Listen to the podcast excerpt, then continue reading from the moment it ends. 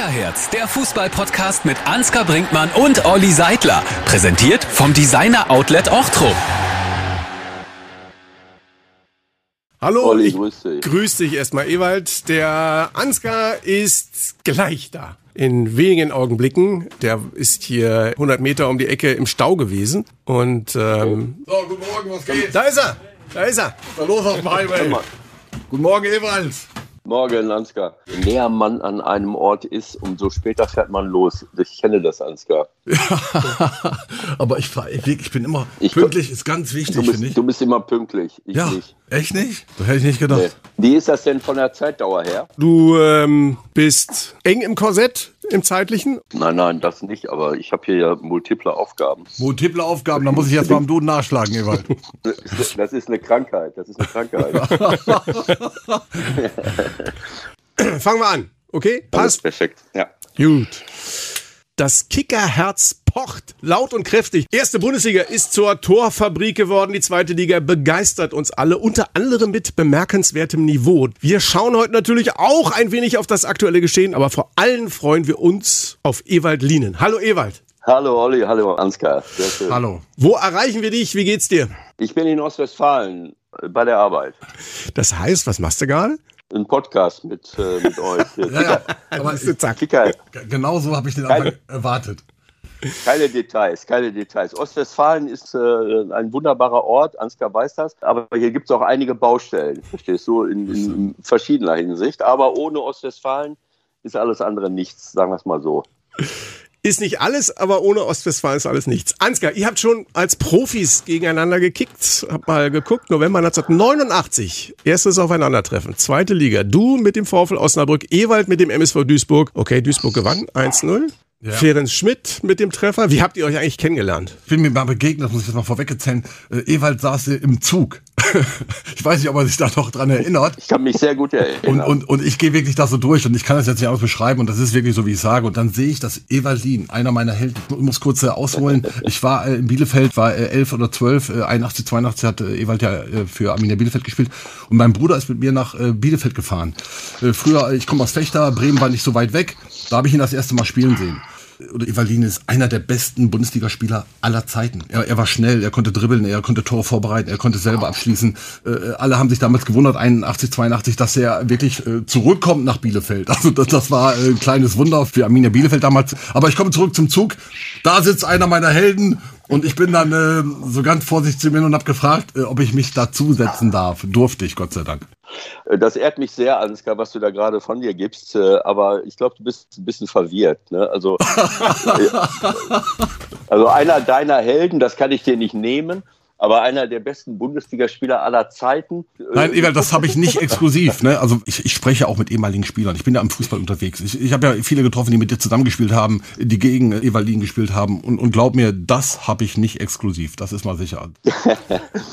ähm, äh, ich, ich sag's mal so, ich bin dann ja Trainer geworden, was ich eigentlich nicht vorhatte. Deswegen bin ich auch damals nach Arminia Bielefeld zurückgekommen. Ich bin nach Arminia zurückgekommen, weil ich gemerkt habe, naja, also äh, ich wollte eigentlich aufhören und hatte bei ein gutes Angebot von Borussia Mönchengladbach ausgeschlagen, weil ich wieder studieren wollte, Lehrer, Universitätsdozent, was weiß ich, was ich alles werden wollte. Und dann habe ich gemerkt, oh, äh, du hast dich zu sehr um Fußball und Politik gekümmert und soziale Arbeit und Geldanlagen, das war ja völlig egal. Sehr viel Geld verloren, musste weiter Fußball spielen. Äh, Dann war Arminia, äh, Da haben wir was dann war gemeinsam. Arminia, Entschuldigung. so, und Mönchengladbach hat mir goldene Brücken gebaut. Damals gab es ja noch Ablösesummen. Und äh, obwohl du, wenn du keinen Vertrag mehr hattest, musste der aufnehmende Verein trotzdem eine Ablösesumme bezahlen. Und äh, Arminia hat mit mir dann einen Vertrag gemacht und Gladbach ist mir entgegengekommen, indem Grashoff gesagt hat, äh, naja, pro Jahr, also nicht eine Ablösesumme auf einmal, weil, ja nicht, weil keiner wusste, wie lange ich noch spielen wollte oder ähm, so. Und äh, dann haben die pro Jahr äh, diese Ablösesumme auf vier Jahre gestreckt und pro Jahr. So konnte ich dann bei Bielefeld auftauchen und hinterher wieder ablösefrei nach äh, Gladbach zurückgehen, als ich dann gemerkt habe, naja, Fußball macht ab und zu auch Spaß. Und ist eine, ist, eine, ist eine schöne Sache. Also, wie gesagt, weil ich eigentlich nicht mehr Fußball spielen wollte, dann bin ich Trainer geworden. Und als Trainer, jetzt komme ich zum Punkt, als Trainer, wenn ich mich als Trainer beurteile und ich gucke jeden Tag oder jede Woche hier Fußball, rede darüber in unserem Podcast, als Trainer äh, kann ich deine Einschätzung nicht teilen. als als okay. Persönlichkeit, äh, ich achte auch immer sehr gerne darauf, was für einen Charakter haben Spieler, welche Persönlichkeit haben sie, weil ein Fußballspieler, wie generell glaube ich, dass es für uns als Menschen wichtig ist, eben auch mal Haltung zu zeigen, Werte zu leben und einen vernünftigen Charakter zu haben. Fußballerisch war ich schon limitiert. Du hast recht, ich war super schnell. Ich habe mir den Ball angetickt, bevor der, äh, der verstörte Abwehrspieler mir die Knochen polieren konnte. Äh, diese Spielvision, äh, Technik, also Schusstechnik, sowas hatte ich alles gar nicht. Ich habe mein ganzes Jugendleben gedribbelt. Wenn man dribbelt, dann bekommt man keine Schusstechnik. Das sehe ich bei vielen Leuten. Die nur dribbeln, die haben dann oft keine vernünftige Schusstechnik. Und naja, mein Nachwuchsleistungszentrum damals war ja VfB Schloss Holte hier um die Ecke äh, wo ich jetzt hier sitze. Also da haben wir auf sowas nicht wie in der Kinder- und Jugendsportschule im, im Osten äh, Wert gelegt. Aber ja, ist egal. Danke für Aber Ewald, Ewald da muss ich, muss ich auch nochmal, ähm, weil Ansgar jetzt gerade ja äh, seine Liebeserklärung äh, abgegeben hat, muss ich auch nochmal sagen, ich bin ja 65er Baujahr, komme aus einer sehr politischen Familie, habe immer Fußball gespielt. Ewald, du warst für mich persönlich absolut wichtig. Nicht nur, weil du als Spieler insgesamt 400 Mal in der Bundesliga Europapokal im Einsatz warst, weil du UEFA-Pokalsieger geworden bist, sondern weil du gezeigt hast, dass es möglich ist. Da war einer, der war auf Demos gegen Rüstung, bei Sportler für den Frieden und war aber trotzdem erfolgreich. Und das hat mich absolut inspiriert. Das hat mich beeinflusst. Und das sei auch gut zu wissen, oder? Dass man Inspiration für andere ist, die man vielleicht gar nicht kennt. Evalin äh, ist äh, auch in meiner Generation äh, ein Freigeist auf dem Platz gewesen ja. und außerhalb. Ne? Und davon haben wir nicht so viele gehabt. Das ist auch mal sicher. Dankeschön, äh, Ansgar. Oder auch nicht, weil es ist ja nicht so schön eigentlich, wenn wir nicht so viele davon gehabt haben. Aber was du gesagt hast, Olli, das ist, widerspricht ja nicht dem, was ich gerade gesagt Absolut habe. Absolut nicht. Und ich weiß das auch. Ich weiß das. Und ich habe im, im Laufe meiner Fußballerkarriere und auch als Trainer so viele Briefe bekommen, Rückmeldungen. Ich habe dadurch viele, viele Leute kennengelernt, die wie du, Olli, einen Grund suchten, sich trotz der politischen ja. äh, Halb-Links-Orientierung äh, dem Profifußball ja. zuzuwenden. Und da waren viele froh, ja, dass da jemand rumläuft, wo man sagen konnte, naja, also die sind ja nicht alle vor die Pumpe gelaufen, sondern die, äh, wir dürfen uns, wir dürfen uns hin, guck, hinsetzen und Fußball gucken. Also das war eigentlich nicht mein Ansinnen, sondern ich habe versucht, äh, meine Popularität als, als Fußballspieler eben auch für bestimmte gesellschaftspolitische äh, Ziele einzusetzen. Und äh, denn damals kam man konnte man nur etwas veröffentlichen, wenn man in die Zeitung kam. Heute kannst du das ja selber machen, brauchst du niemanden dafür. Ja. Äh, und das, das, das tut mir auch wirklich gut, wenn, wenn man so eine Anerkennung bekommt. Und auch sowas erlebe ich nicht so viel, weil viele Sportreporter, Sportjournalisten, äh, die gucken immer nur, äh, naja, was hat er denn für Erfolge erzielt? Und wie oft habe ich das?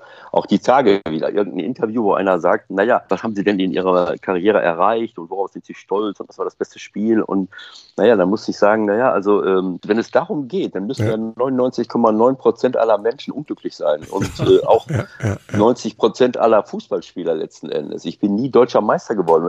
Und was hätte ich denn jetzt davon? Ich bin, werde hier ein, zwei Mal deutscher Meister. Soll ich dann mein ganzes Leben lang mit, einer, mit einem Plakat herumlaufen? Ich bin damals mal deutscher Meister gewesen gewesen. Der Moment ist etwas Wunderschönes. Ich erinnere mich an solche Dinge. Mit dem FC Köln steigen wir auf. Das war eine der schönsten Erlebnisse überhaupt. Also in dem Moment, was ich dann fühle, wie ich, wie, wie man, wie die Arbeit von ein, zwei Jahren an einem vorbeiläuft oder einem Jahr damals und wie du dann mit welcher Genugtuung du da bist.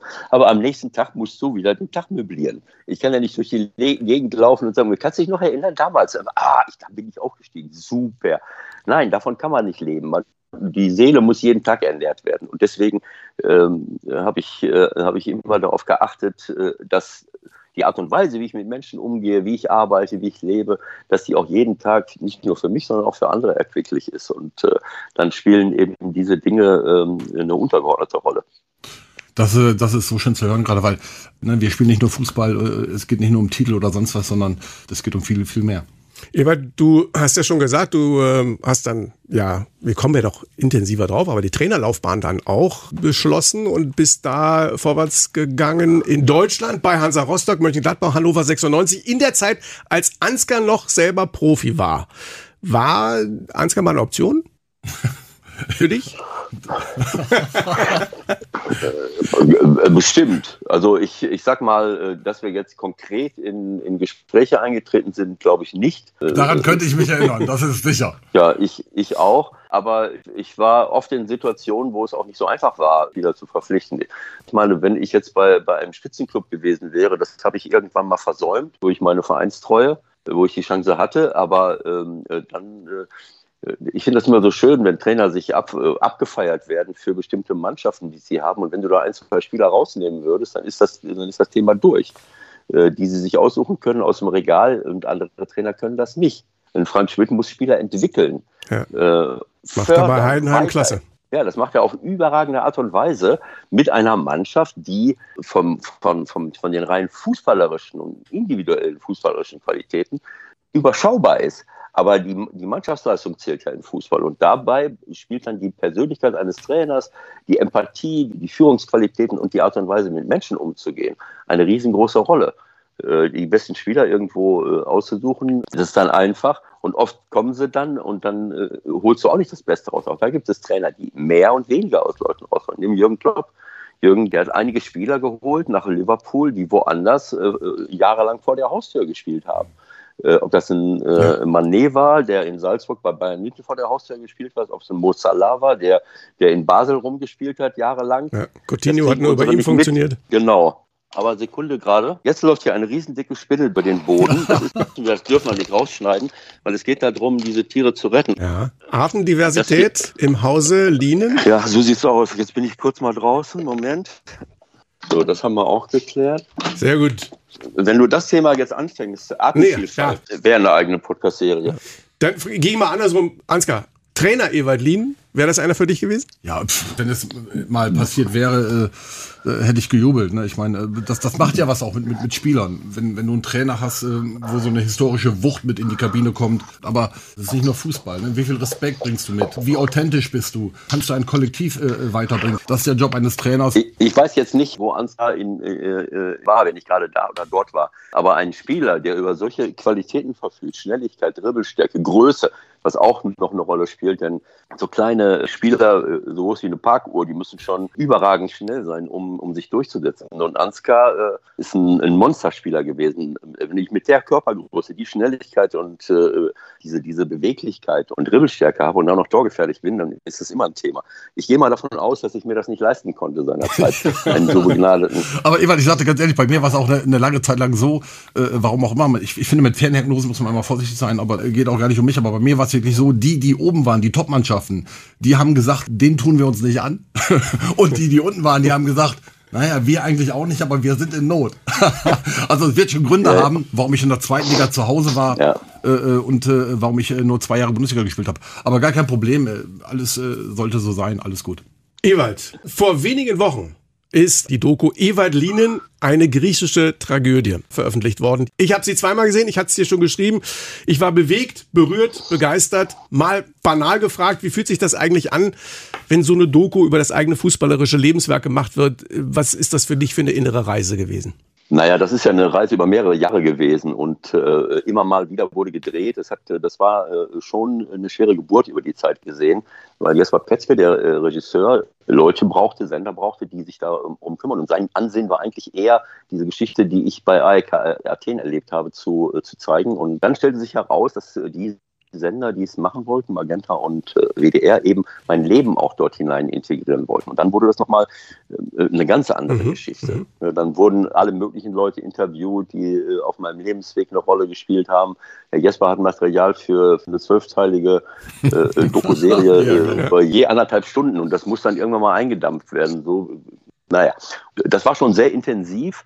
Ähm, aber ist ja jetzt nicht so gewesen, dass die mich jetzt zwei Jahre lang oder drei Jahre lang begleitet hätten dauernd. Aber wenn wir gedreht haben, dann waren wir zwei, drei Tage in Griechenland, dann waren die Tage lang bei uns zu Hause vielleicht, zwei ja. Tage, äh, oder bei meiner Tochter, bei meinem Sohn und was weiß ich wo überall. Und äh, Jetzt ist mir mein Leben nicht unbekannt. Ich habe ja auch schon mal eine Autobiografie darüber geschrieben. Ja. Das, war, das war eigentlich eine andere Reise mit meiner Frau zusammen, die auch für mich therapeutisch war. Denn es war nicht alles wunderschön, was, was, äh, wie, wie, wie es in jedem Leben so ist. Aber das war für mich eine unglaublich tolle Reise seinerzeit, dieses Buch zu schreiben. Und dies hier ein Film, äh, das ist, eine, äh, da müsstest du jetzt Petzke fragen, was das für den bedeutet hat, ja. monatelang irgendwo rumzusitzen mit den Redakteuren und etwas zusammenzuschneiden. Und das war Wahnsinn, da muss man eine Auswahl treffen. Aber was dabei rausgekommen ist, das muss ich auch, das hat mich auch persönlich bewegt und berührt, weil man natürlich in dem Moment, wo man diese Bilder sieht, und ich, ich funktioniere sehr visuell, äh, wenn man die Bilder sieht, dann kommen diese Gefühle wieder hoch, die du in, in dem Moment erlebt hast und äh,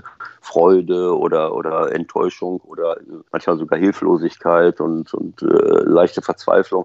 All diese Dinge sind ja drin, so wie in jedem Leben. Gehen wir intensiver gleich darauf ein. Ansgar, du kennst das aber auch ja mit Dokus. RTL hat die Dokumentation der Straßenfußballer über dich gedreht. Buch hast du auch geschrieben? Ja, was Ewald gerade gesagt hat, das ist äh, alles sehr spannend, mal zurückzuschauen und dann äh, ehemalige Weggefährten zu treffen und, und wie, wie die einen gesehen haben. Ne? Das muss man dann reflektieren. Das ist ja alles ist ja Sichtweise des Betrachters. Das ist eine, eine schöne Erfahrung, das ist eine wahnsinnige Gefühlswelt, wie Ewald gerade gesagt hat. War bei mir Gott sei Dank auch ein schönes Erlebnis. Aber wie gesagt, äh, ich, ich bin froh, heute über Ewald reden zu dürfen. Und, und diese Doku ist für mich absolutes Pflichtprogramm. Kann ich für alle, die sonst nicht im Thema sind, ganz mal kurz um Steno-Stil. Ewalds Sozialisation wird beleuchtet, die Karriere als Spieler, als Trainer, seine Frau Rosi spielt eine wichtige Rolle, auch die Kinder kommen zu Wort. Ewald als politischer Mensch mit seinem sozialen Engagement, einer, der nicht im Urlaub in die Karibik jettet, sondern Urlaub mit behinderten Kindern macht. Auch seine legendäre Zeit zum Abschluss beim FC St. Pauli den Rahmen für die Doku, und das hat Ewald ja auch gerade schon mal dargestellt, wie das entstanden ist, bildet aber ein nur sechsmonatiger Zeitraum, als Ewald von Mitte Oktober 2012 bis fast Mitte April 2013 Trainer bei AEK Athen in Griechenland war. Ewald Lienen, eine griechische Tragödie. Hast du eigentlich Einfluss auf den Titel der Doku genommen, Ewald? Wenn ich das gekonnt hätte, dann würde der Film nicht so heißen. ich wollte gerade sagen. Als ich das zum ersten Mal gehört ja. habe, da habe ich sofort den Jesper angerufen und gesagt, immer, äh, was ist denn mit euch los? Äh, ja. ja. nein, das ist ja, und dann hat er mir das geschickt, das Cover, ganz groß Ewald Lienen und darunter ist doch ganz klein eine griechische Tragödie. Ich sage ja, okay, wenn das einer liest, die Großbuchstaben kann man aber nicht mitsprechen. Ewald Lienen, eine griechische Tragödie ist, ist, sagen wir mal, maximal unglücklich, weil das irgendwie so unterstellt, naja, ich bin eine griechische Tragödie. Äh, aber so ist es nun mal. Also vielleicht soll das auch die Neugier wecken äh, auf das, was da, äh, was da passiert. Äh, das hast du ja oft in in Artikeln, dass da eine Überschrift steht, Olli, und dann muss man mal gucken, was anschließend. Dann, dann ist man erstmal neugierig. Da habe ich auch noch eine Frage zu, aber jetzt erstmal nochmal praktisch inhaltlich, weil das war die Zeit der großen Krise für die normalen Menschen in Griechenland. Internationaler Währungsfonds, Europäische Union, Bundesregierung unter Angela Merkel, die Zeit der Sparmaßnahmen, der Memoranden. Das galt natürlich auch alles für deine Spieler. Das hast du in der Doku, finde ich, auch in einem O-Ton und einer Aussage total anschaulich auf den Punkt gebracht. Da wollen wir mal eben gerade reinhören. Ich habe das jeden Tag auf dem Weg zum Training Sachen eingekauft zum Frühstück und habe die dann in die Kabine gestellt, weil ich nicht wusste, ob jeder in der Lage war, sich irgendwie noch vernünftig zu ernähren. Das ist ja Wahnsinn, Ewald. Ja, das war so. Ich habe das nicht geahnt, als ich damals ähm, da unterschrieben habe. Ich, ich hatte eine Affinität zu AEC und ich war schon in meiner ersten Zeit bei Panionios, die ersten zweieinhalb Jahre, da hatte ich Anfragen von Olympiakos. Dann habe ich gesagt, na, ich gehe jetzt doch nicht nach einem halben Jahr nach Olympiakos. Ich hatte Anfrage von AEK Athen, die damals zumindest fußballerisch top dastanden. Mhm. Ob das dann finanziell viel besser war, das, äh, das weiß ich nicht, weil da wurden schon die Grundlagen dafür gelegt, dass man Schulden anhäufte bis zum, bis zum Geht nicht mehr, wobei sich einige Leute bereichert haben. Äh, und, ähm, und ich habe ja auch gesagt, dass die, die Fanszene äh, zum großen Teil eine ähnliche Ausrichtung hat wie bei mhm. St. Pauli. Insofern mhm. habe ich mich damit äh, gerne beschäftigt, äh, habe dann aber unvorsichtigerweise nicht ganz genau gescannt, naja, wer ist denn jetzt alles weggegangen? Das war mir zwar klar, aber ich habe ja immer ein großes Selbstvertrauen als Trainer. Ich glaube, das kriegen wir schon irgendwie hin mhm. und dann holen wir noch ein paar Leute dazu unter normalen Umständen geht das ja auch. Man kann ja auch Spieler entwickeln und man kann mal Leute dazu holen. Aber ich komme ja nur mitten in der Saison und stelle fest, ich habe äh, 34, 35 Spieler da rumlaufen. Ich konnte dreimal 11 gegen 11 spielen. Das ist mir äh, nie passiert. Weder vorher noch nachher und entsprechend viele unzufriedene Leute hast du natürlich da rumrennen. Und wenn von 34 Spielern 20 nicht gerade die Platzreife haben, und viele ganz, ganz Unerfahrene sind, die gerade an der, am Anfang der Entwicklung sind, von ihren Beratern aber erzählt bekommen, du bist der Größte und äh, das war abenteuerlich und aber dann kam eben noch dazu, dass, äh, dass überhaupt kein Geld mehr da war und auch kein Geld bezahlt wurde. Irgendwann mal hat meine Frau gesagt, naja, keiner hatte Geld. Das stimmt nicht ganz. Ja. sondern diejenigen, die vorher da gespielt haben. Da waren vier, fünf, sechs Leute dabei, die natürlich keine Probleme hatten. Aber wenn du junge Spieler hast, die, die darauf angewiesen sind, äh, eine monatliche Einnahme zu haben, um überhaupt zum Training zu kommen. Wenn du da zum Training hinfahren wolltest, musstest du schon mal über drei, vier, fünf verschiedene Zollstationen fahren. Das galt auch für die, ja. Äh, für die Mitarbeiter. Das heißt, wenn du hingefahren bist und zurück, dann hast du schon mal fünf, sechs, sieben Euro am Tag ausgegeben. Und wenn du das fünfmal die machst, dann 35 und den ganzen Monat erst recht. So viel Geld haben die manchmal gar nicht gekriegt, geschweige denn, dass sie was zu essen gekriegt haben. Wir sind mit denen ja auch essen gegangen, haben dann immer irgendjemanden gehabt, der gesagt hat, ihr könnt mittags bei uns essen. Also sind wir mittags immer noch essen gegangen.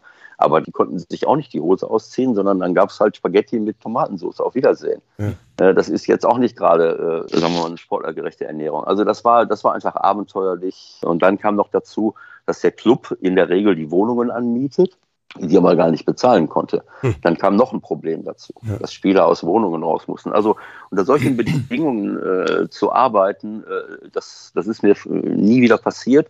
Aber trotz alledem möchte ich die Zeit nicht wissen, missen, weil dort, äh, weil da eben Sachen passiert sind, die du dein Leben lang nicht vergisst, wo du Menschen kennenlernst, in, in, in der einen und in der anderen Richtung, wo du aber auch eine Solidarität unter bestimmten Leuten feststellst, äh, die, die einem auch Hoffnung gibt. Ansgar, das fällt wahrscheinlich schwer, oder? Als, als Spieler, der hier Deutschland aktiv war, solche Situationen nachzuvollziehen? Naja, man hat ja in der Karriere mit, mit vielen ausländischen Spielern äh, zusammenspielen dürfen, was einen ja auch bereichert. Äh, ist ja Gott sei Dank immer nicht nur äh, Fußball.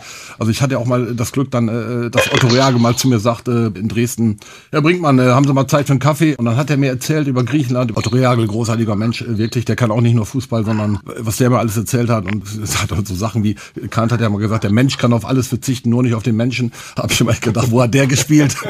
und dann habe ich aber äh, wirklich mal festgestellt, er hat recht. Ne? Gerade in Corona-Zeit haben wir das gesehen. Ne? Der Mensch kann auf alles verzichten, nur nicht auf den Menschen. Also Fußball ist alles schön und gut, aber äh, und Ewald hat halt auch immer über den Tellerrand hinausgeschaut und äh, Otto Rehagel ähnlich. Und äh, jetzt um den Bogen zu spannen, hat Otto viel von Griechenland erzählt. Und, und ich höre, vieles ist total identisch von dem, was Ewald gerade sagt. Ist natürlich besser geworden später.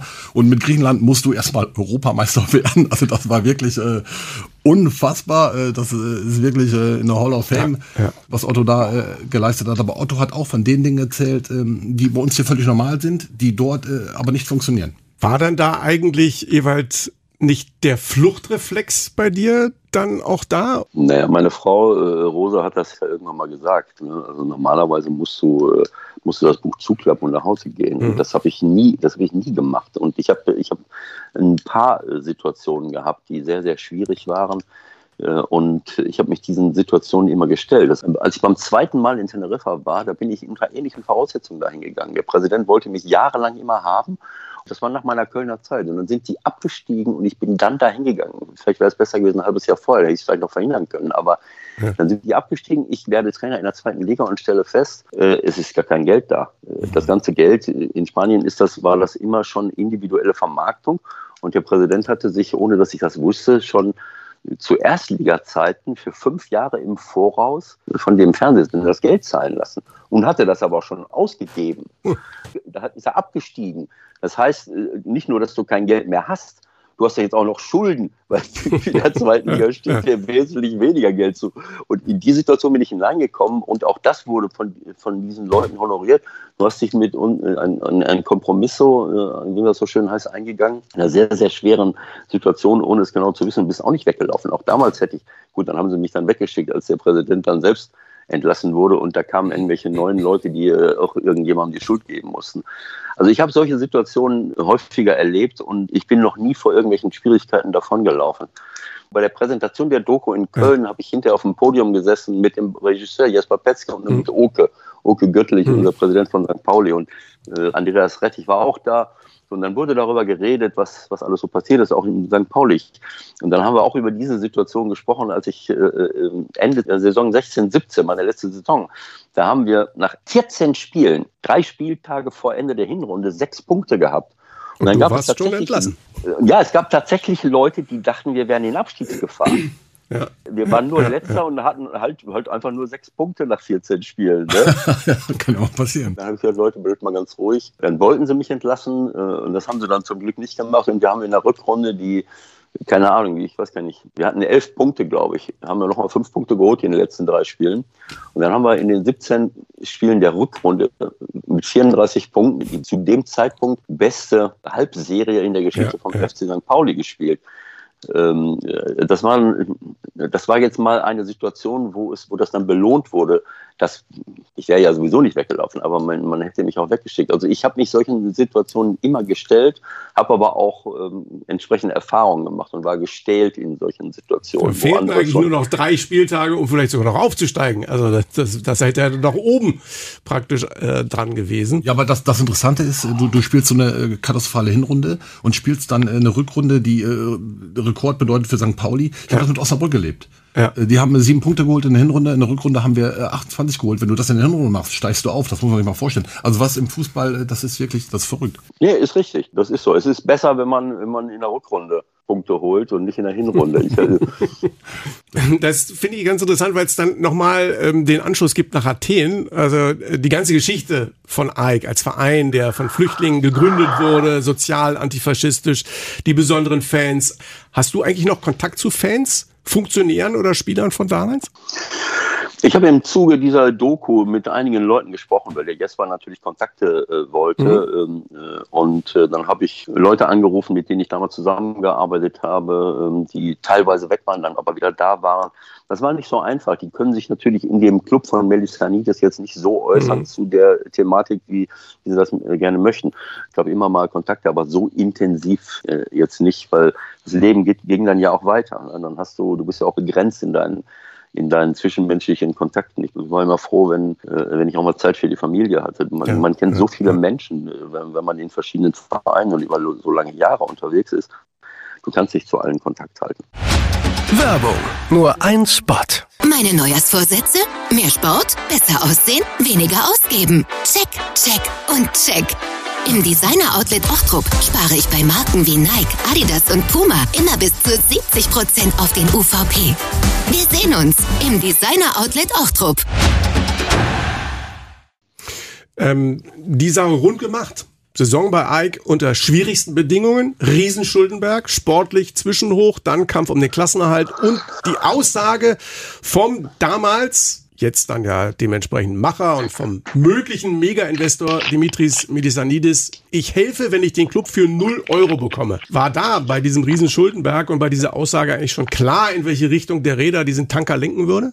Naja, das habe ich ja gar nicht gewusst zu dem Zeitpunkt. Das ist ja jetzt okay, etwas, ja. Was, äh, ja. was ich jetzt erst alles so im Nachhinein damals erfahren habe. Aber es war dann irgendwann mal klar, wo es hingeht. Du meldest Insolvenz an. Das war ja der, der Sinn der Übung. Wenn ich den Klassenerhalt geschafft hätte, und wir hatten ja noch zwei Spiele Zeit, äh, das zu machen, und wir waren ja auch drei, vier Punkte von unten weg, dann hätte man nicht Insolvenz anmelden können. Dann hättest du einen sechs, sieben Millionen Etat gehabt, zum Leben zu wenig, aber zum Sterben zu viel. Das heißt, du hättest keine Insolvenz an. Steigst du in die zweite Liga ab, dann hätten die Schulden und alle Verbindlichkeiten, die du, äh, die du hast, auch gegenüber Ex-Spielern und Trainern, äh, das wäre nicht mehr zu stemmen gewesen. Das heißt, Abstieg hat bedeutet, ich kann Insolvenz anmelden und danach verschwindest du in den Tiefen der dritten Liga. Mhm. Und kannst ja. zwei Jahre später, kannst, bist du wieder oben ja. mit einer anderen Steuernummer.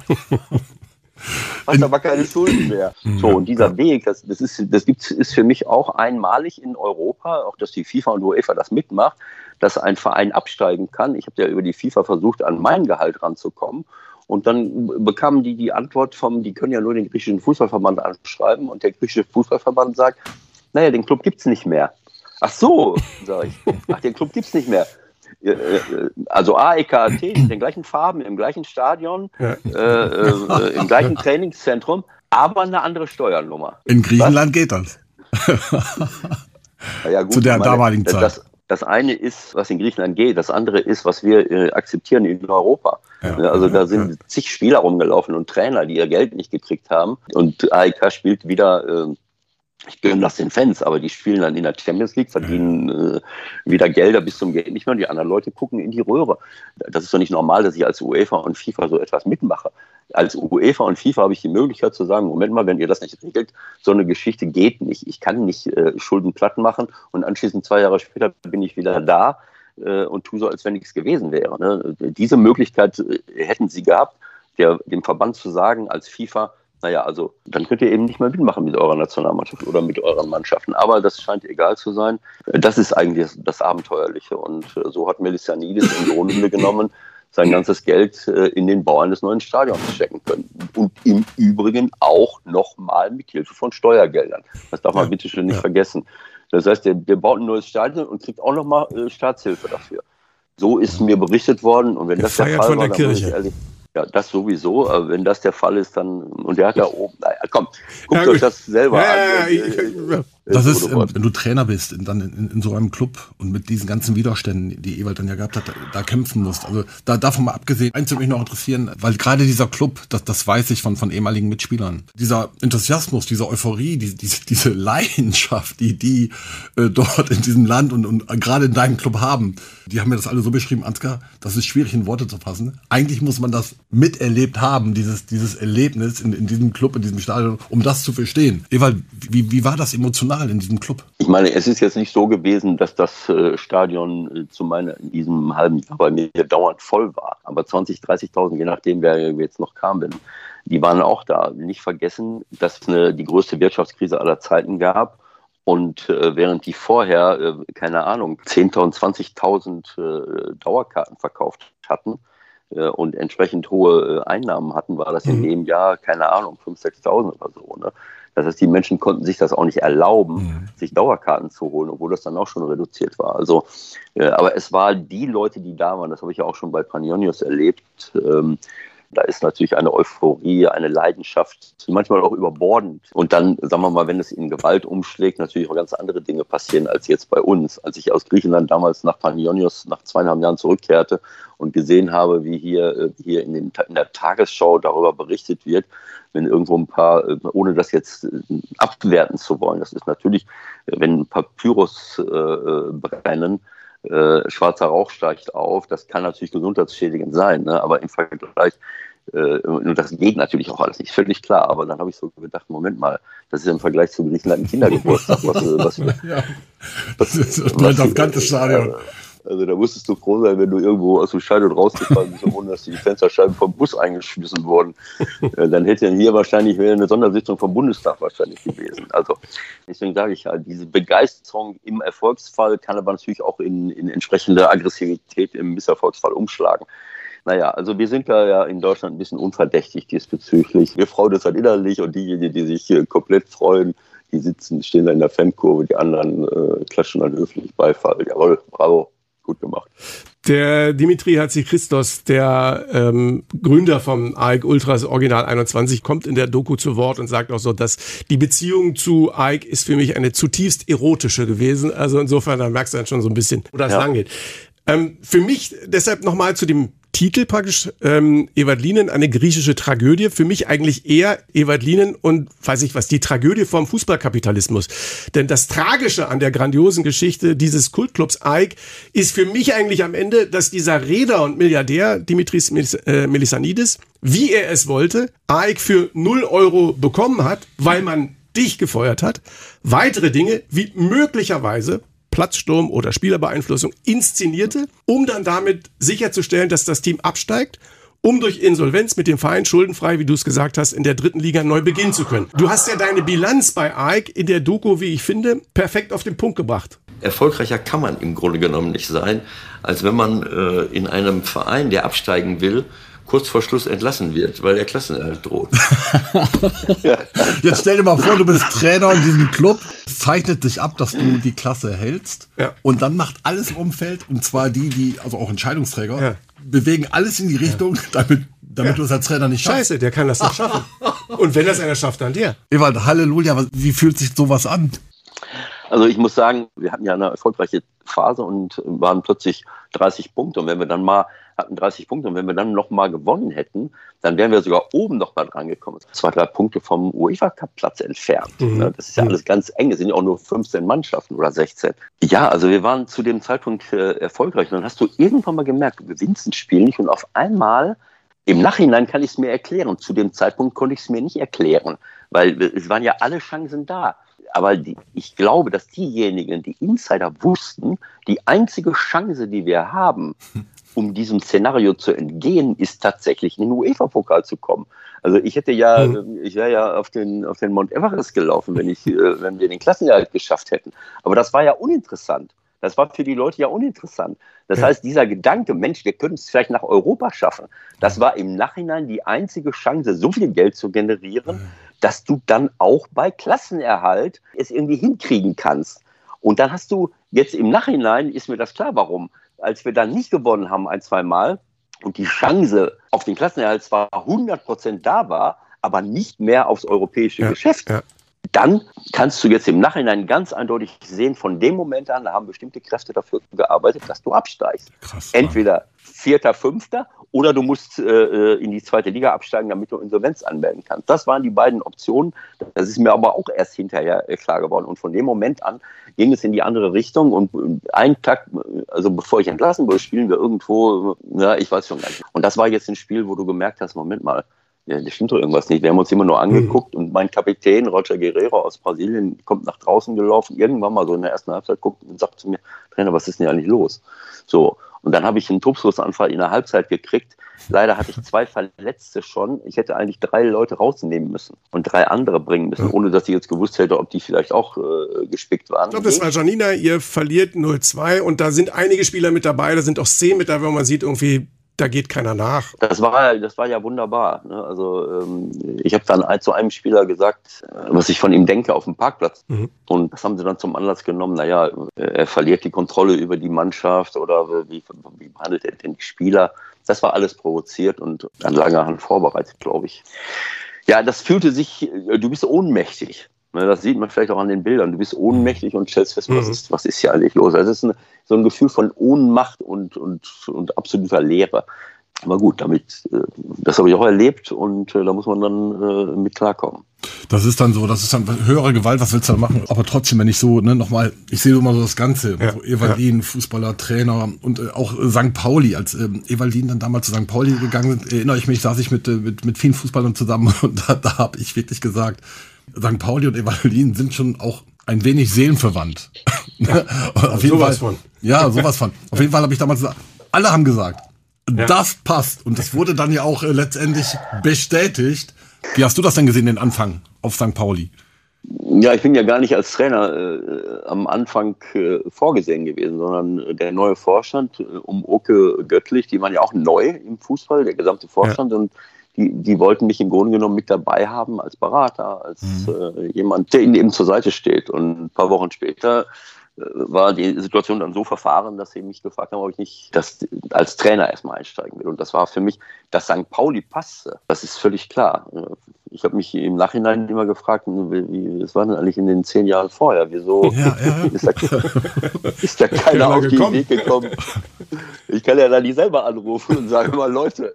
Das war so spannend im Fußball, weil egal wo du hingekommen das passt, ja, das passt. Also ich meine, Ewald hat noch gar nicht gestartet, es war einfach nur bekannt, dass er dort hingeht, dass sie sich geeinigt haben, in welcher Form auch immer, wie Ewald. Aber egal wo du, ja, das passt.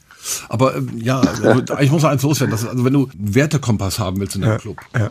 dann musst du Ewaldin verpflichten. Das ist sehr lieb, äh, Ansgar, dass du das sagst, weil das ist für mich äh, das ist mir etwas sehr, sehr Wichtiges. Ähm, ich mache ja jetzt auch äh, nicht nur dies hier, dass ich mal einen Podcast mache, sondern ich bin auch viel unterwegs. Ich halte Vorträge bei Firmen. Und dieser Gedanke, dass, dass wir nach Werten leben müssen, bestimmte Lebensprinzipien berücksichtigen, das ist etwas, was ich die ganzen Jahre über vertrete.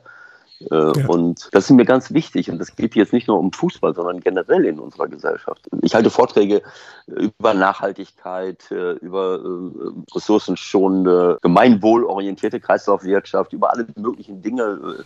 Da bin ich vielleicht nicht der absolute Superexperte.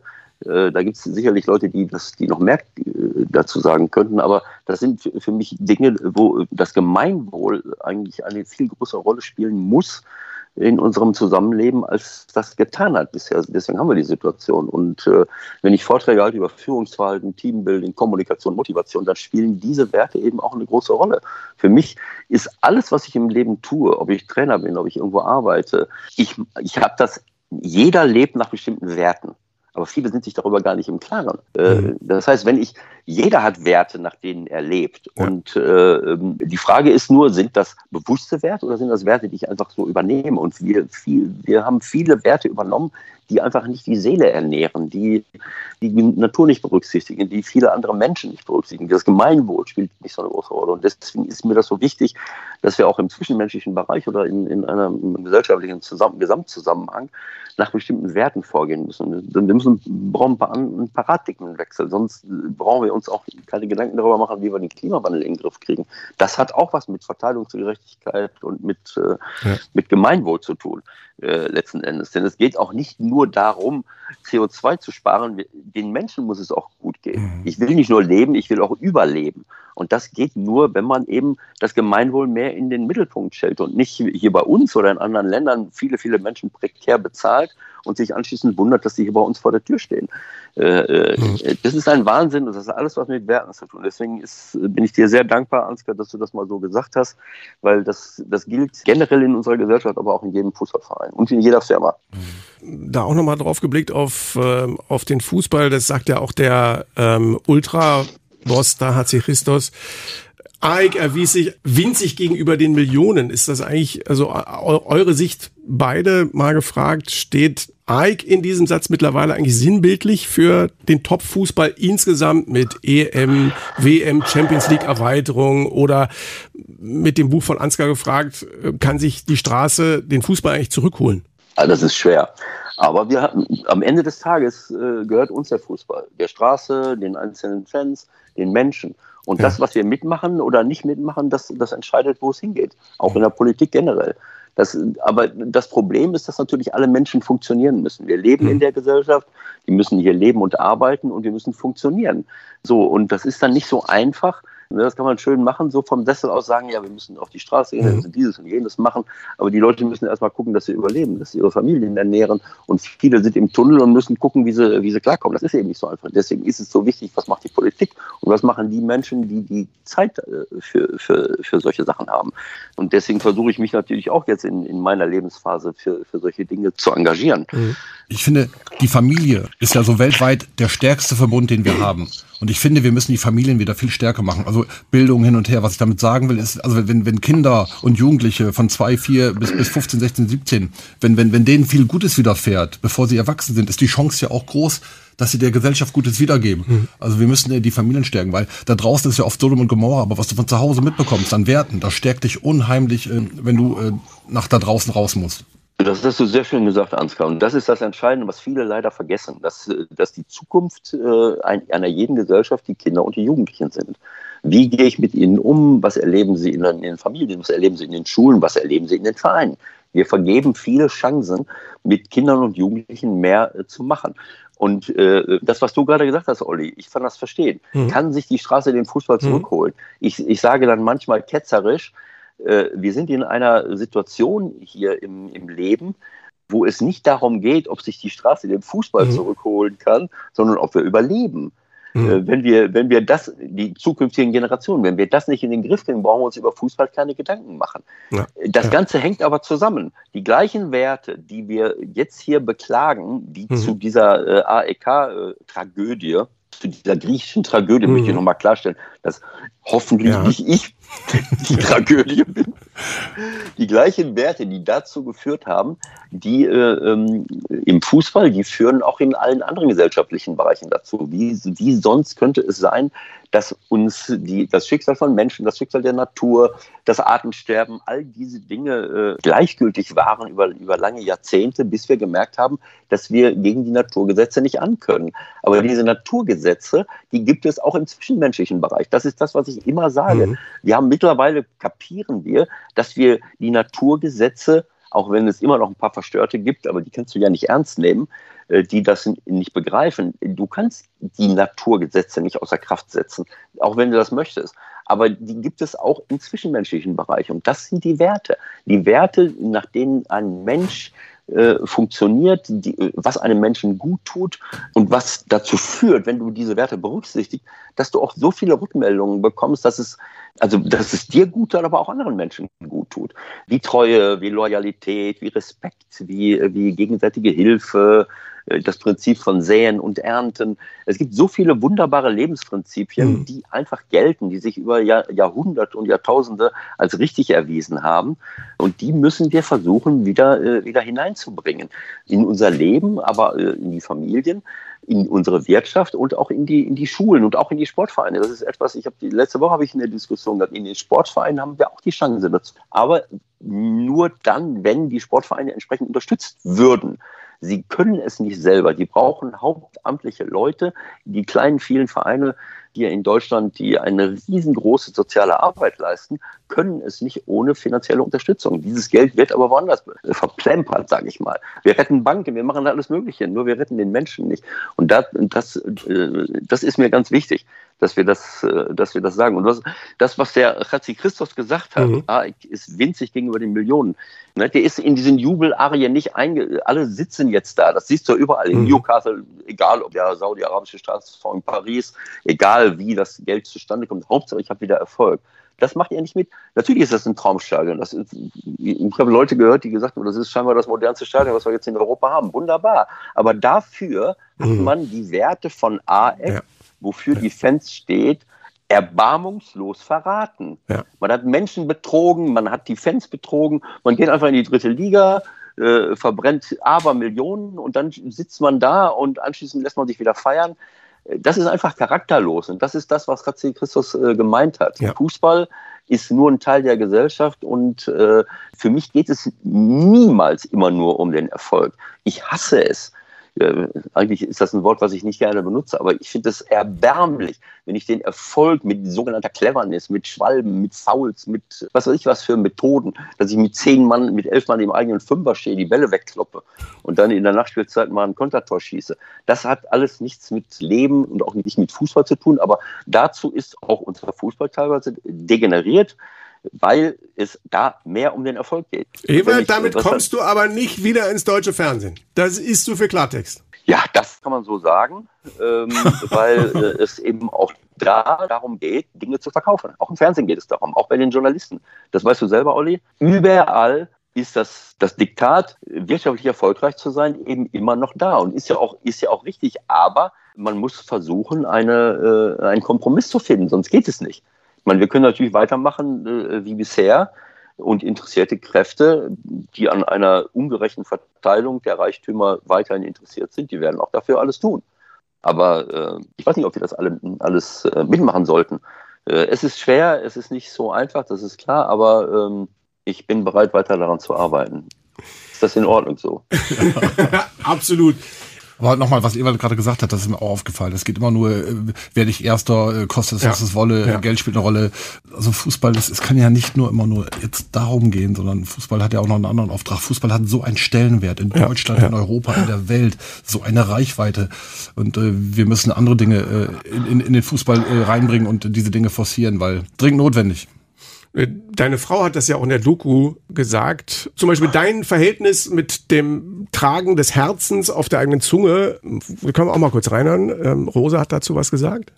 Der Konflikt zwischen den Medien und Ewald liegt darin begründet, dass Ewald für manche Medienvertreter eine wunderbare Projektionsfläche war. Von linker Spinner bis Müslifresser war ja alles dabei. Ne? Also despektierlich ist zum Beispiel dieses Wort Zettel Ewald. Ich finde es respektlos. Ihr kommt da auch als Team rüber, ne? Das ist auch einfach super zu sehen. Absolut, absolut. Wir hätten jetzt am 16. Oktober Hochzeitstag gehabt, oder haben wir gehabt. Das waren dann 44 Jahre. Kennengelernt habt ihr aber, euch? Aber, aber ich möchte noch Ein Jahr vorher. Darf ich ganz kurz was ja, sagen? Auf jeden Fall. Weil mir war gerade wichtig, diese Ferndiagnosen, was ich auch von Journal, was, ja. was gerade, was deine Frau gerade gesagt hat. Ja. Medien, ich bin ja auch da lange unterwegs gewesen und ich habe mich mal aufgeregt, wenn, mhm. wenn so Ferndiagnosen gemacht werden, wenn Leute über dich was sagen, ja. haben noch nie ein Wort mit dir gesprochen, aber hauen nicht in irgendeine eine, eine Schublade. Was ich äh, alles so über mich gelesen habe, ich, ich kann das ab, sage ich mal. Ich stelle mich in jeden Sturm. Aber ähm, Ewald, ich habe zum Beispiel jedem Club, in dem ich gespielt habe, habe ich zu den zwei, drei Spielern gehört, die am wenigsten getrunken haben. Ich habe noch nie geraucht. Ich habe noch nie Drogen gesehen. Also wenn ich das sehen würde, müsste der oder ich gehen. Also diese Einstellung hatte ich immer. Deswegen war ich 20 Jahre lang Fußballprofi. Und äh, natürlich ähm, habe ich zwei, dreimal im Jahr gefeiert. Oder wenn du mit 19 auf deinem Anrufblatt hast, äh, bin von abends 19 Uhr bis morgens 7 Uhr meiner Stammkneipe zu erreichen, dann können Medien sich auch was vorstellen. oder Das habe ich ja befeuert, das stimmt. Aber nochmal, ja. faktisch, ich habe zweimal im Jahr Alkohol getrunken. Natürlich nichts vertragen. Sechs, sieben Bier war es im roten Bereich. Äh, Jürgen Klopp hat das mal gut gesagt. Den konntest du mit Brandwein einreiben, dann war Ansgar schon betrunken. Also ich habe nie geraucht, nie, nie geraucht. Nur mal so zu diesen Ferndiagnosen. Für viele, die da nicht mit umgehen Ja. können, finde ich das nicht leicht. Projektionsfläche eben. Die Rosa hat es ja gesagt, das sind Pro Projektionsflächen. Und auch da gilt wieder dieser Satz, den wir eben gesagt haben, wie kann man plakativ äh, über irgendetwas berichten? Bettina Böttinger stellte in der Doku äh, mir die Frage, naja, also da, die dürfen kein Bier äh, trinken und, und dürfen nicht rauchen und sowas alles. Ne? Ich sage, ja, ich meine, wir sind Profisportler. Wir werden hoch dafür bezahlt, dass ich körperlich topfit bin. Äh, Und das war über lange Jahre, zumindest im Boulevardbereich, Ja. war das völlig normal. Die halbe englische Nationalmannschaft waren Alkoholiker. Das war alles völlig egal. Äh, Lass die doch mal ein Bier trinken, lass die doch mal. Nein, dann sollen sie was anderes machen. Wenn man Profi ist und so viel Geld dafür bekommt, dann muss ich mich professionell verhalten. Das kann doch nicht sein. So, und diese Projektionsfläche, ähm, die ich da beschimpft wurde, das ist Wahnsinn. Äh, äh, heutzutage sp spricht da kein Mensch drüber. Das werden jetzt 20 Jahre weiter. Ja, äh, ja, äh, ja. So, jetzt wird, jetzt, ja, dann, dann muss Süle sich rechtfertigen, warum er Übergewicht hat. Ne? Äh, früher haben die Leute nicht nur Übergewicht gehabt, sondern haben auch noch geraucht und getrunken. äh, äh, und wenn ich das dann angemahnt habe, dann wurde ich verlacht. Was ich noch hinzufügen möchte, dieses Verhältnis gegenüber Journalisten. Ich habe äh, nicht nur bin ich auf diese Art und Weise äh, behandelt worden, sondern es ging einfach darum, dass Leute Sachen erfunden haben und dass man eben komplett despektierlich über Spieler gesprochen hat. Ich habe überhaupt kein Problem, wenn jemand äh, kritisch ist. Das gehört ja dazu. Aber Kritik muss sachlich sein und nicht äh, die Beurteilung einer sportlichen Leistungsfähigkeit mit der Abqualifizierung eines Menschen verwechseln. Und die Journalisten, die das gemacht haben, die haben mit mir ein Problem bekommen. Ne, wenn, äh, der hat sich lächerlich gemacht, der Spieler ist schwindelig gespielt worden. Was weiß ich, wie Hm. man äh, darüber berichtet hat in, in, diesen, in diesen all diesen Jahren. Und die Leute haben mit mir ein Problem bekommen. Das habe ich aber nur auf einer 1 zu 1 Ebene gemacht. Die hatten dann die Möglichkeit, vor einem Millionenpublikum mich zu, mich zu attackieren. Ne, Ich habe dann jemandem ins Gesicht gesagt, was du da machst, ist nicht in Ordnung. Und anschließend hat er mich dann äh, öffentlich ähm, angezählt durch diese Art und Weise der Berichterstattung. Die, also, sind, die sind heute vorsichtiger gewo- geworden, wenn ich das sagen darf, wa- was Ewald am Anfang des Gesprächs gesagt hat. Äh, ne, damals war es ja eine Einbahnstraße. Heute gibt's Möglichkeiten, dass wir den antworten und dass wir, also damals stand was über dich in der Zeitung und dir, dir waren die Hände gebunden. Was, was du konntest nichts sagen. Du konntest deinem, deinem Freund was sagen, deinem Trainer was sagen, etc. Aber wehren konntest du dich nicht. Aber das hat sich ein bisschen gedreht. Also das ist äh, ein kleiner Vorteil, dass man heute äh, direkt Stellung beziehen kann und Dinge äh, persönlich selber gerade stellen kann über Social Media oder über andere Möglichkeiten. ja, absolut. Das ist der Unterschied. Das ist absolut richtig. Bevor wir uns ganz schnell noch dem aktuellen Geschehen zuwenden, die absolute Empfehlung für die Doku über Ewald Lienen, Interviews, tolle Zeitzeugen in der Magenta Magathek, aber auch beim WDR zu sehen, demnächst im Free TV. Ewald Lienen, eine griechische Tragödie. Und Eva Leben, einer meiner Helden aus dem Fußball ever. So, und jetzt noch mal ganz schnell äh, der Blick auf das aktuelle Geschehen. Und da müssen wir natürlich, wenn wir dich da haben, auch noch mal kurz über den FC St. Pauli sprechen. Momentan Spitzenreiter in der zweiten Bundesliga. Gewinnt am Wochenende mit 2 zu 1 gegen den Karlsruher SC. Macht das unter Fabian Hürzeler fantastisch. Und trotzdem mal ganz kurze Frage. Ich habe ein paar Pfiffe gehört am Millantor am Wochenende. Was ist los? Du hast es doch gerade selber gesagt, äh, Olli, du hast ein paar Pfiffe gehört. Olli, du bist ja Journalist, das ist ja Gott sei Dank, dass ich journalistisch hier aufgestellt bin mit dir und das äh, wirklich hervorragend. Aber es ist so typisch deutsch, so das Haar in der Suppe zu suchen. Habe ich gewusst, dass ihr beide jetzt damit kommt. Aber Fabian, Fabian Hürzeler hat selber darauf Bezug genommen und hat gesagt, es sei ihm wichtig, dass man ein bisschen Arbeit betreibt, um den Fans am Millantor auch näher zu bringen, wie eigentlich Ja, die Philosophie des Fußballs von ihm ist. Ich, das erinnert mich immer, ich bin ja mit, mit Felix äh, Groß. Er hat auch gehört. Ich bin ja mit Felix Groß, wie du weißt, mit Toni Groß sind wir auch äh, bei, bin ich ja auch bei Fußball der Europa League und so. Und ich, ich feiere seinen Bruder wirklich, den Toni, frage ich dafür. Der gewinnt die Champions League, wenn ihr euch dran erinnert. Und dann kommt diese deutsche Journalistin und sagt, Toni Groß, sie haben 90, ich hab, der hat gerade die Champions League gewonnen, da muss man sich mal vorstellen, zum sechsten Mal. War ein Kollege, keine Kollegin. So, okay. So, und äh, dann steht der Mann da auf dem Platz und äh, das Spiel ist aus und äh, dann kommt dieser deutsche äh, Journalist und, und äh, sagt, ja, aber was war denn da heute los und spielerisch und hin und der gewinnt, der hat gerade die Champions League gewonnen und äh, die, die, Zum die, fünften die, Mal. Zum, fünften- und die Antwort Als von ihm war, Deutscher. Ewald, die Antwort von ihm war grandios, der hat wirklich zu dem gesagt, hören Sie mal, Sie haben, Sie haben hier 90 Minuten Zeit, zwei, drei vernünftige Fragen mehr zu stellen. Nach einer der, der schönsten Tage in meinem Fußballerleben. Meine Kinder sitzen auf der Tribüne, meine Frau ist da, die sind alle, die, die dürfen das miterleben. Meine Kinder können das mittlerweile einordnen, sind nicht mehr so klein. Und sie kommen mir, also Meinst du, ich bin in die Journalistenfalle getappt? Nein, hat jetzt gar nichts mit dir zu tun, aber es ist so ein bisschen generell, das ist mir zu viel, das ist so typisch deutsch. Ich gucke mir eine Doku an von Franz Beckenbauer, keine Ahnung, die geht äh, zu seinem 75. Geburtstag, geht die 69 Minuten, 55 Minuten, äh, wird da, denke ich, was stimmt denn mit den Journalisten nicht oder wer hatte diesen Film ja, gedreht? Ja, ja. Fünf Minuten äh, kommt da, wie großartig er war, Lichtgestalt, was er alles erreicht hat, was er für Deutschland geleistet hat. Das muss doch umgekehrt sein. Man kann ja ein paar Dinge erwähnen, die nicht so gut gelaufen ist, aber die Balance muss besser werden, die Balance muss stimmen. Dieser, Becken, dieser Beckenbauer sitzt mit der Familie, so stelle ich mir das vor, der muss doch nach 30 Minuten ist ja noch schlafen gegangen weil er gesagt hat, das tue ich mir nicht an. Zu seinem 75. Geburtstag, was ein Geschenk.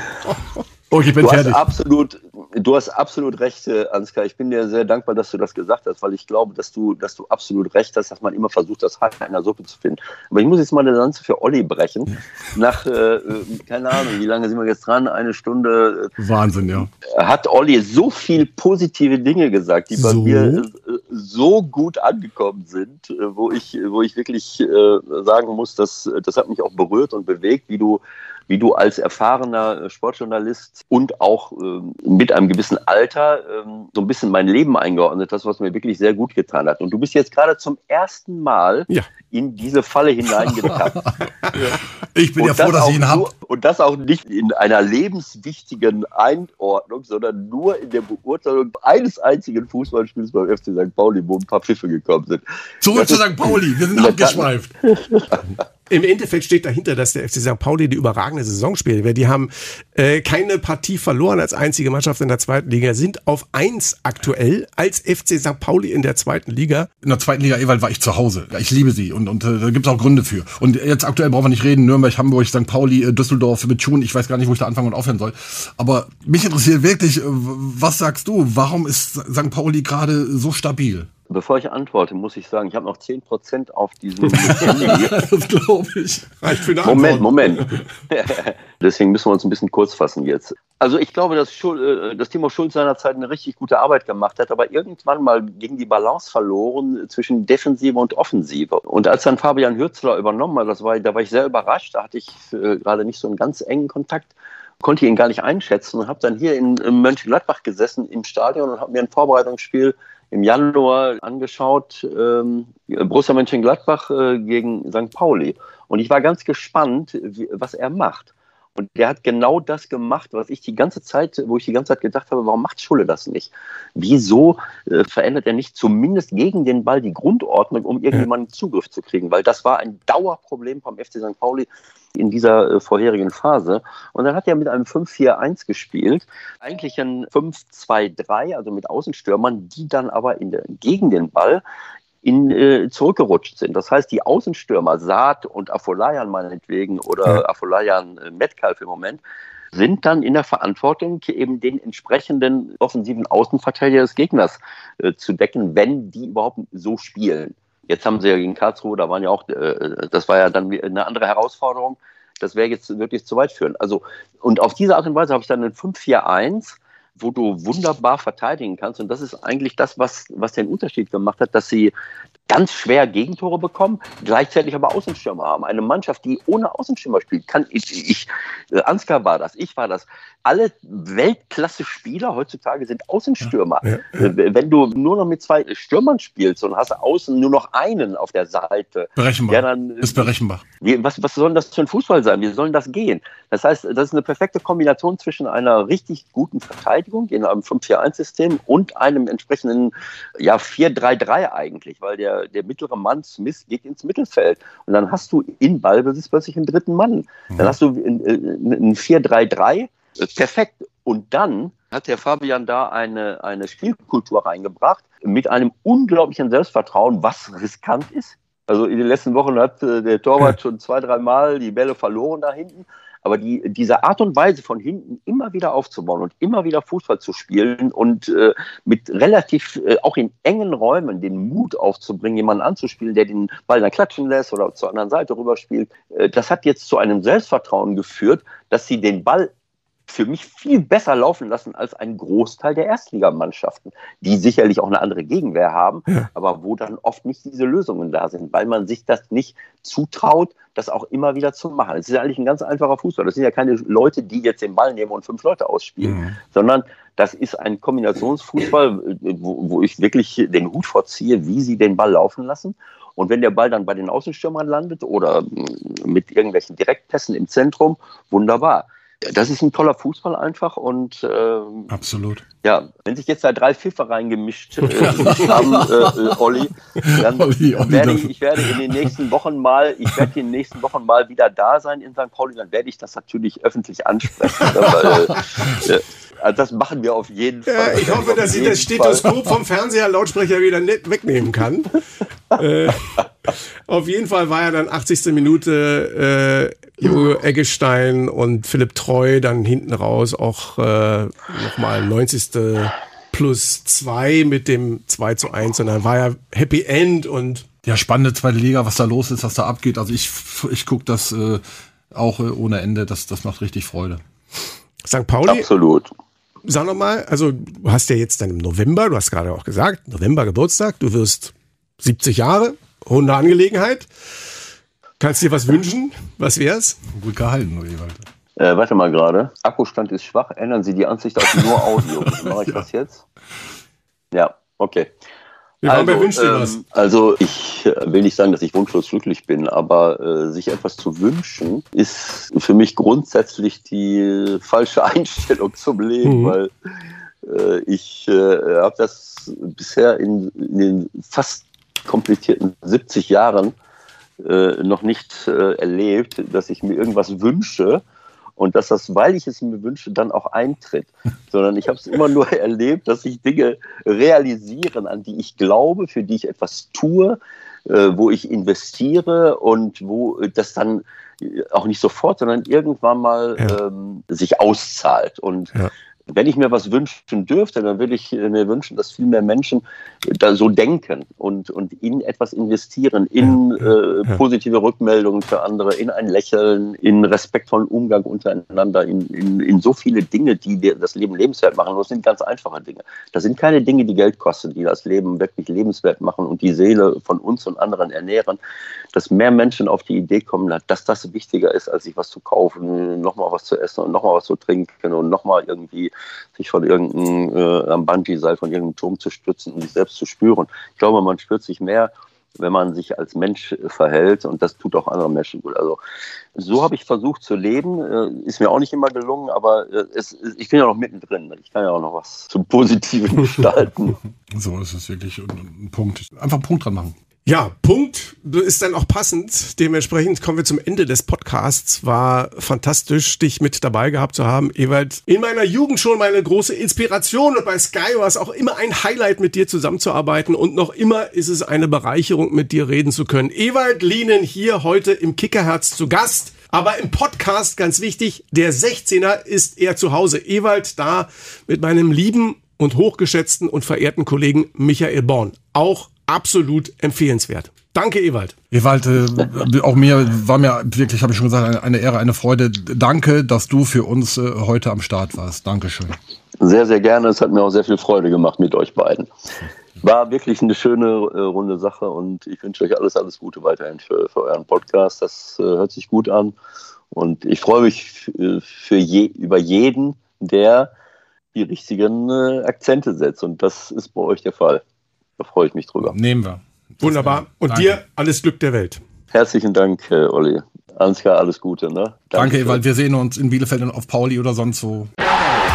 Kickerherz, der Fußball-Podcast. Präsentiert vom Designer Outlet Ochtrup. Kostenlos parken und ganz entspannt 70 Shops besuchen.